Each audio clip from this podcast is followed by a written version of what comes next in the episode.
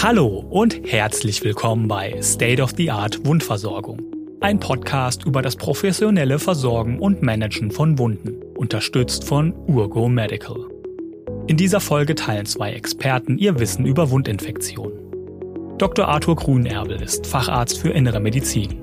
Seit 20 Jahren arbeitet er als niedergelassener Diabetologe im Diabeteszentrum München Süd einer DIN- und DDF-zertifizierten fachärztlich-internistischen und diabetologischen Schwerpunktpraxis. Dr. Grünerbel engagiert sich als Vorstandsmitglied der Fachkommission Diabetes Bayern und im Berufsverband Niedergelassene Diabetologen Bayern. Außerdem ist er Initiator des Fußnetzes Bayern. Jan Forster ist Fachkrankenpfleger für Anästhesie und Intensivpflege und Pflegeexperte für Dekubitus. Er ist Wundexperte und Referent für Wundbehandlung. Er war an der Konzeption und am Aufbau des Wundzentrum Bremen beteiligt und hat die regionale Arbeitsgruppe der Initiative Chronische Wunden Bremen-Weser-Ems gegründet.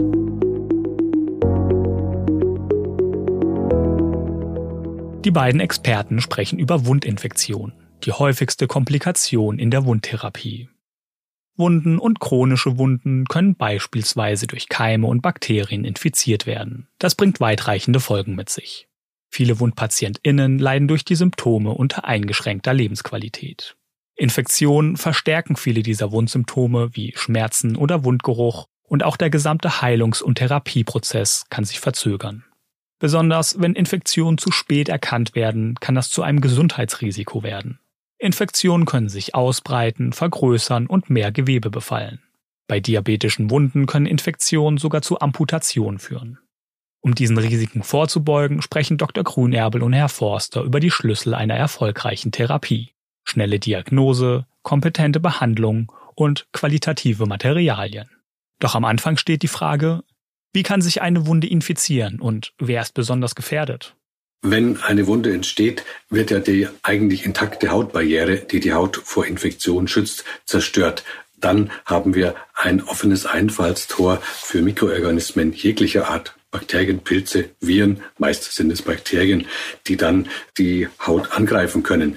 Wie stark so eine Wunde infektionsgefährdet ist, hängt von verschiedenen Faktoren ab. Zum einen von der Fläche der Wunde, von der Lokalisation, von der Tiefe und auch von der Ursache natürlich der Wunden. Eine, sagen wir mal, akute Schnittverletzung ist wesentlich weniger infektionsgefährdet als eine chronische Wunde, wie zum Beispiel ein Unterschenkelgeschwür, ein Druckgeschwür oder eben insbesondere auch eine diabetische Fußwunde. Wie wir in den vorherigen Folgen schon hören konnten, ist die Wundbehandlung ein aufwendiger Prozess.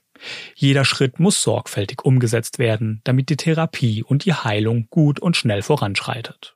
Infizierte Wunden erschweren den Prozess. Dr. Grünerbel beschreibt die ersten Schritte der Behandlung einer infizierten Wunde. Ansonsten machen wir natürlich erst eine oberflächliche Reinigung der Wunde, eine Desinfektion. Wir nehmen in der Regel Octinesept, legen das mit einer sterilen Kompresse auf und lassen es einwirken, entfernen dann erstmal äh, die oberste Oberfläche mit einer Wischdesinfektion und nehmen dann erst aus der Tiefe einen Abstrich, der eingeschickt wird. Und wenn eine Infektion vorliegt, dann mit einer Antibiotikabehandlung an. Mit der Analyse des Wundmaterials kann bestimmt werden, ob eine Behandlung mit Antibiotika notwendig ist. Doch in welchen Fällen muss eine infizierte Wunde überhaupt mit Antibiotika behandelt werden? Eine antibiotische Behandlung ist natürlich nicht zwingend bei jeder Wunde notwendig. Rein bakteriell kontaminierte Wunden, das ist sozusagen das niedrigste Level einer bakteriellen Besiedelung, die muss man nicht antibiotisch behandeln. Wir haben ja bei uns in der Oberflächenhaut sowieso zur sogenannten Normalflora der Haut gehörende Bakterien. Wenn sich diese dann allerdings plötzlich vermehren, dann kann es aus der normalen zu einer kritischen Kolonisation kommen und ab dann ist oft in der Regel ein Antibiotikum erforderlich. Im ersten Schritt wird also die Wunde gereinigt und gegebenenfalls mit Antibiotika versorgt. Doch damit ist die Behandlung der Wunde noch nicht abgeschlossen.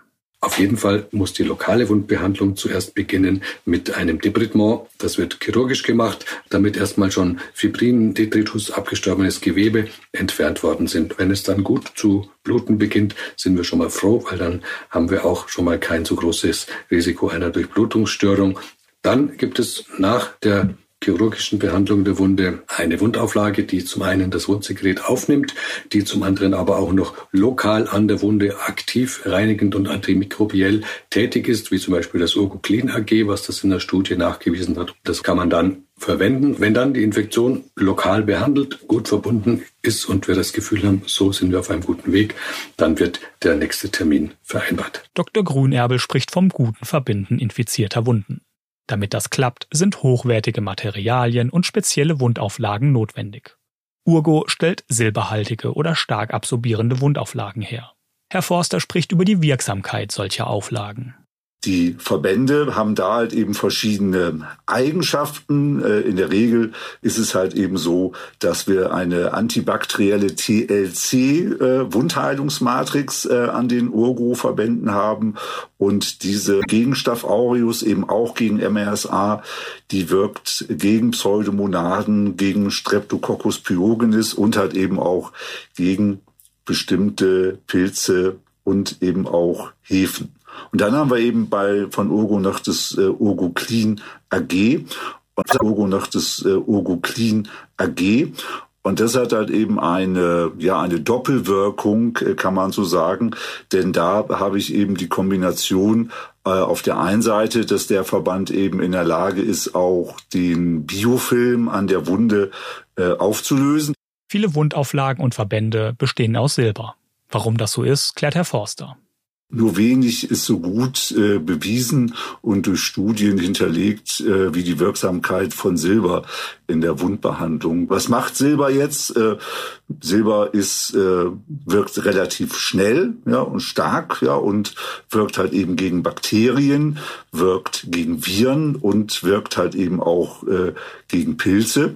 Und wenn man sich jetzt die Standards der ICW zum Beispiel anschaut, dann ist es eben auch so, dass äh, die ICW ganz klar in ihren Leitlinien zur Lokaltherapie von chronischen Wunden den Einsatz von Silberverbänden erstmal grundsätzlich äh, eben auch empfiehlt. Ist die Wunde gereinigt und verbunden, muss sie weiter versorgt werden. Dr. Grünerbel beschreibt, was im weiteren Verlauf der Behandlung beachtet werden muss.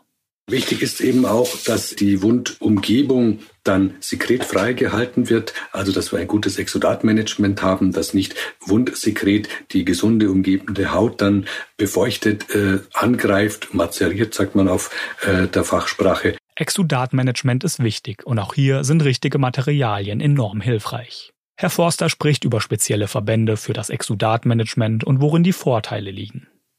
Beim Exudat haben wir natürlich immer das Problem der Mazeration der, der Wundumgebung und es ist einfach äh, extrem unangenehm für die Patienten.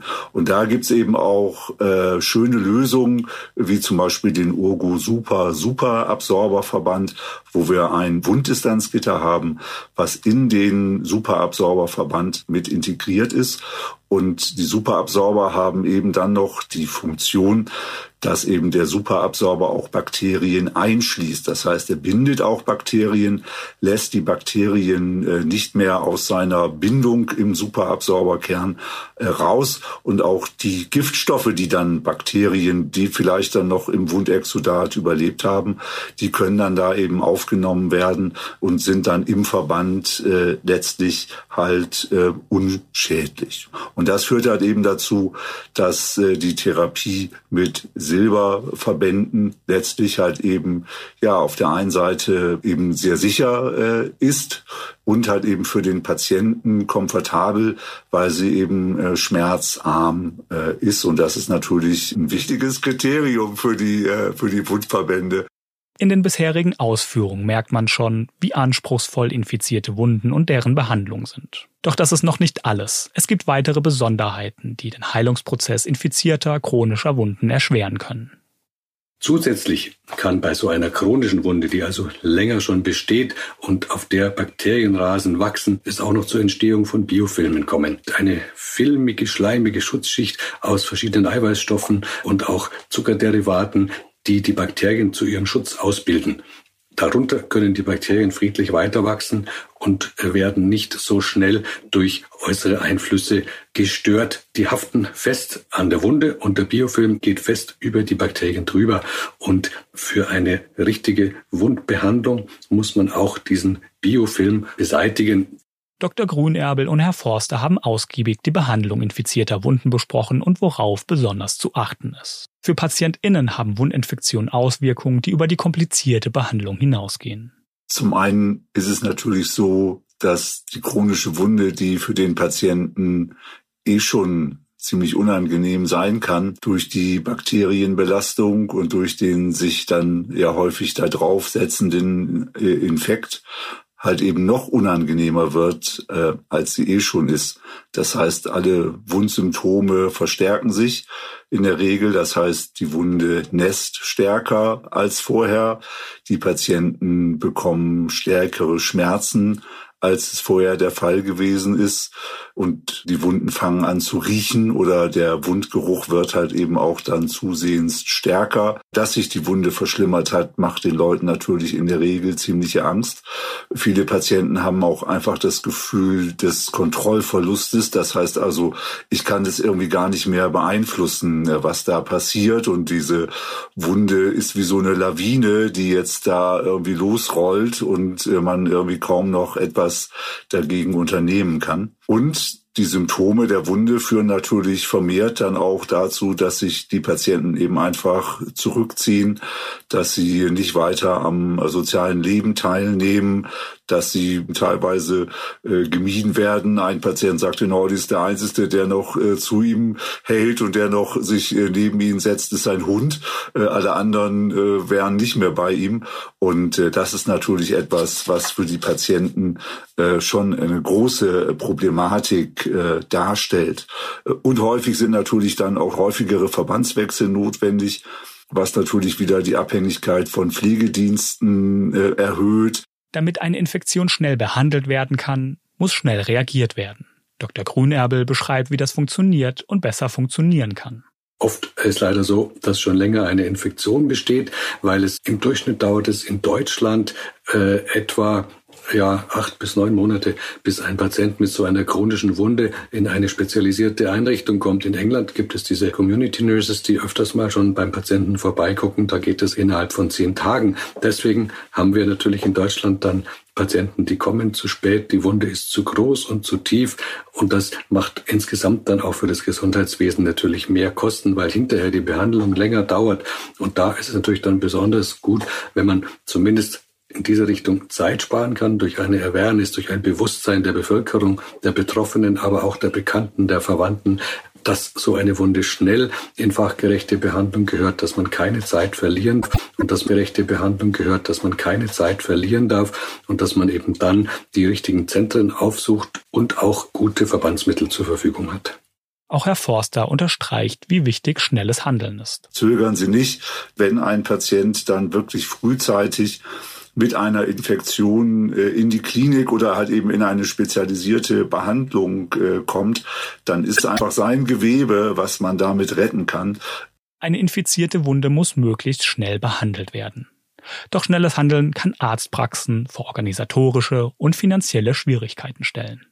Wenn der Patient das erste Mal sich meldet, muss man ja sofort innerhalb von 24 Stunden einen Termin bereitstellen. Wir versuchen das schon am gleichen Tag zu ermöglichen, aber das geht oft nicht, weil man ja nicht im Vorhinein äh, Lücken frei halten kann. Wir brauchen für einen Patienten, gerade wenn es eine etwas ausgeprägtere chronische Wunde ist, in der Regel eine Stunde. Das alles ist natürlich zeit- und kostenintensiv und das ist auch dadurch schon alleine problematisch, dass man letztlich genügend Personal und Räume vorhalten muss, um so eine Wunde zeitgerecht, leitliniengerecht und auch schnell zu versorgen, dass man aber auf der anderen Seite halt für so eine Wundbehandlung dann äh, 21 Euro bekommt und da, wenn dann drei Personen äh, 60 Minuten beschäftigt sind und ein Raum ist blockiert, dann ist das natürlich nicht kostendeckend. Wir wissen jetzt, dass eine Infektion schnell behandelt und versorgt werden muss. Doch das funktioniert nur, wenn Infektionen früh und zeitnah erkannt werden. Herr Forster spricht darüber, wie gut und einfach die Wunddiagnose funktioniert. Das ist nicht immer ganz einfach, äh, eine infizierte Wunde auch als infizierte Wunde zu erkennen. Denn äh, vielfach ist es eben auch so, dass sich die, ja, die Entzündungszeichen möglicherweise, sage ich mal, verstecken. Wir haben ja die, die klassischen fünf äh, Entzündungszeichen und diese Infektionszeichen, ja, die greifen natürlich nicht äh, immer zuverlässig, weil so ein Bein kann natürlich auch, sagen wir mal, durch Stauungsphänomene halt eben jetzt auch gerötet sein, zum Beispiel. Das heißt, das ist nicht immer einfach zu erkennen. Doch es gibt Hilfsmittel, die Diagnostik zu vereinfachen. Sowohl für Wundprofis als auch für weniger erfahrenes Personal. Es gibt schöne Hilfsmittel, gerade eben für unerfahrenes Personal eine Infektion sage ich mal, auch zuverlässig äh, zu erkennen. Und dafür gibt's halt den Tilly-Score. Der Tilly-Score ist äh, eine Drehscheibe, zum Beispiel, die es von der Firma Urgo äh, gibt.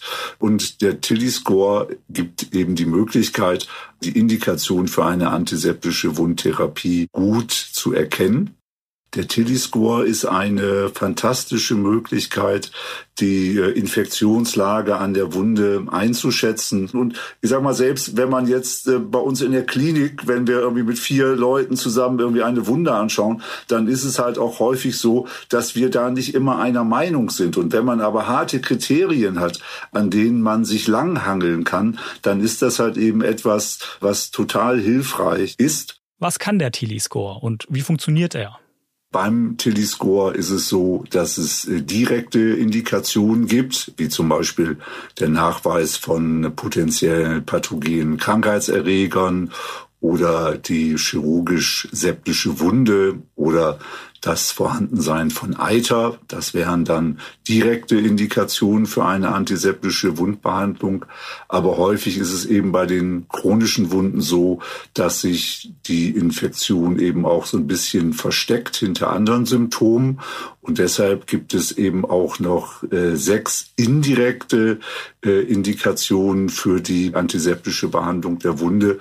Und da ist es dann so, dass äh, fünf von sechs Kriterien vorliegen müssen, um eine antiseptische Wundbehandlung eben begründen zu können oder äh, zu indizieren. Der Tilly-Score, ein Muster der Drehscheibe und weitere Informationen werden von der Firma Urgo angeboten. Zu finden unter urgo.de slash TILI-Score. Aber was ist der Tilly-Score eigentlich und inwieweit ist dieses Verfahren belegt? Man sollte eben wissen, dass jetzt dieser Tilly-Score eben keine Erfindung von Urgo ist, äh, sondern dass es eben ein äh, durch renommierte Fachleute in der Wundbehandlung ist das ein Index, der europaweit angewendet wird. Dr. Grunerbel beschreibt weitere Hilfsmittel in der Diagnostik von Wundinfektionen. Wenn man dann eben mit Hilfe des Telescores festgestellt hat, dass eine Infektion da ist, dann könnte man sich noch einen weiteren Entscheidungsbaum zunutze machen, den Sie auch auf der Urgo-Seite oder auf der Seite vom Fußnetz Bayern finden können. Das ist der sogenannte Fast Track.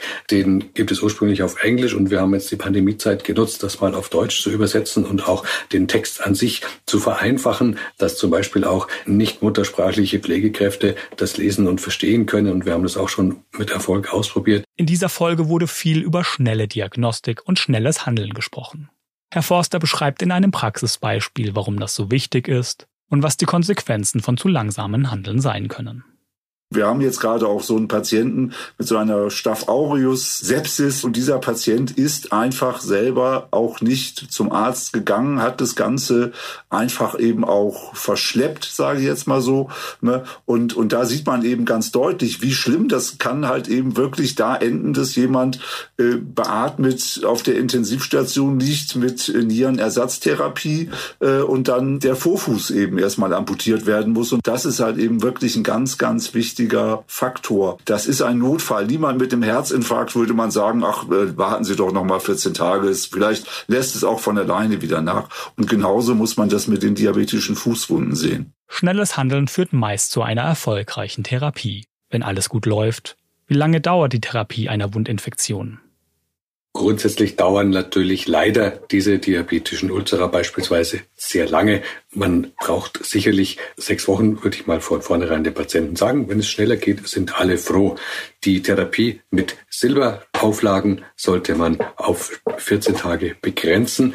Man kann das auch auf jeden Fall vier Wochen lang durchführen, länger aber nicht. Dann sollte die Infektion bekämpft sein. Die Antibiose, die systemisch gegeben wird, gibt es unterschiedliche Auffassungen.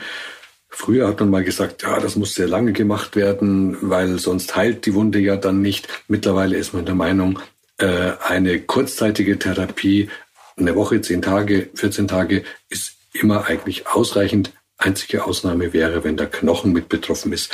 Dann müssen Antibiotika länger gegeben werden. Fassen wir nochmal zusammen. Was sind die größten Gefahren von Wundinfektionen und die wichtigsten Punkte in der Behandlung? Wundinfektion ist die häufigste Komplikation beim diabetischen Fußsyndrom, die häufigste Ursache für verzögerte Wundheilung, auch die häufigste Ursache für eventuelle Amputationen. Wir haben ja nach den letzten statistischen Analysen von 2020 immer noch alle 13,8 Minuten eine Amputation beim diabetischen Fußsyndrom. Also frühe Diagnostik, frühes Erkennen, rechtzeitig äh, behandeln und keine Zeit verlieren. Das wäre mir eigentlich das Allerwichtigste, was man sich merken sollte. Das war State of the Art Wundversorgung zum Thema Wundinfektionen.